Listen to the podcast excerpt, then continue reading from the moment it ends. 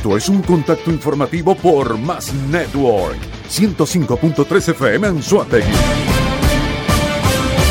Martes 26 de enero, 6 y 30 pm. Hola, soy Soraima Ramírez y hacemos contacto con De Viva Voz y su dirigente social Felipe Mujica, activos por la comunidad. Estamos acá directamente desde la Chara, de la calle Limón, son las seis y media de la noche, junto a la comunidad que está, bueno, sufriendo, sufriendo las calamidades de no contar con la energía eléctrica y todo lo que eso significa en la actualidad. Pero no voy a ser yo quien va a hablar, sino directamente la propia comunidad, su representante, quien va a señalar efectivamente cuáles son sus problemas. Di tu nombre inicialmente y cuéntanos exactamente qué es lo que están padeciendo y cuál es el sector afectado. Sí, buenas noches. Vanessa Espinosa es mi nombre. Este, la comunidad de Las Charas, estamos ubicados en la calle Limón. El día martes de la semana pasada, día 19, hubo una explosión aquí y se quemó el poste junto con los tres transformadores, de los cuales solamente estaban funcionando dos y la comunidad solamente contaba con 110. Hace 15 días atrás, la calle Nueva se vio afectada porque también se explotó un transformador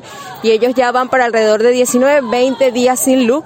De igual forma, la calle Democracia. Hablamos de que somos más de 264 familias afectadas que hasta la fecha de hoy no hemos obtenido ninguna respuesta no tenemos luz, son personas mayores, niños, eh, el agua, aunado a eso, pero la problemática inicial que nos está atrapando en este momento es el problema de la luz, porque realmente esto nos está consumiendo.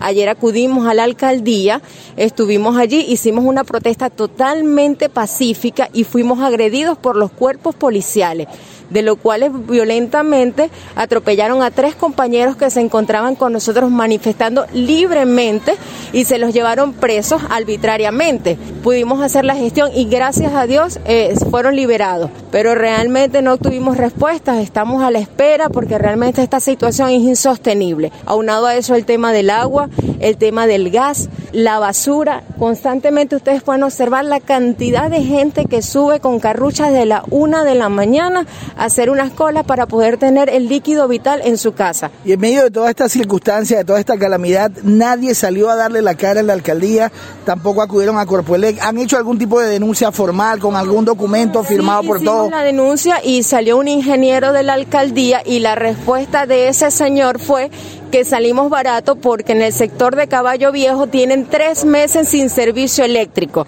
Entonces fueron tan incompetentes que la respuesta de ellos fue que nosotros estamos bien porque todavía nos cumplimos con los tres meses sin servicio eléctrico. Esa fue la respuesta por parte de la alcaldía. O sea que la expectativa es aún peor, es una expectativa negativa, no hay posibilidades de soluciones, sino que tienen que esperar dos meses más sin luz, dos meses más de calamidades para poder resolver el problema. Ustedes como comunidad, ¿qué han pensado, qué piensan hacer, de qué manera van a seguir atendiendo esta situación ante las autoridades para que les resuelvan el problema? Mire, señor, de verdad que nos estamos estamos, desesperados, somos demasiadas familias afectadas, no sabemos quién hacer, si vamos a los entes de Corpolec nos dicen que es la alcaldía y de la alcaldía nos dicen con Corpolec. Ellos tienen un peloteo interno y realmente ya no sabemos a qué ente ni con quién hablar realmente para que nos solucione, porque cada vez que vienen simplemente toman fotos, colocan un transformador con una capacidad de 37.5 kVA que no dura un mes y ellos saben. Entonces, si van a hacer una inversión, háganla bien, no nos hagan perder más el tiempo y que cada mes, mes a mes, la comunidad tiene que luchar diariamente para que nos solventen. Estamos cansados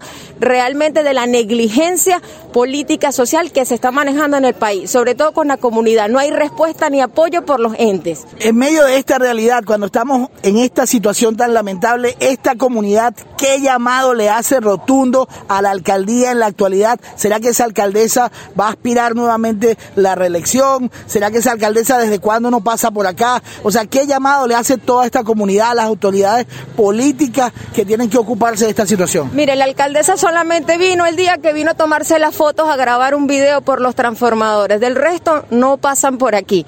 Realmente agradecemos a la gente que se aboque. El Consejo Comunal no hace absolutamente nada. A nadie le duele lo que estamos viviendo y realmente esperamos ustedes como voceros que pueden llegar a otras puertas que transmitan esta información y sean receptores y emisores para que nos ayuden porque no podemos continuar así. Es desesperante la situación que estamos viviendo toda la comunidad de Las Charas.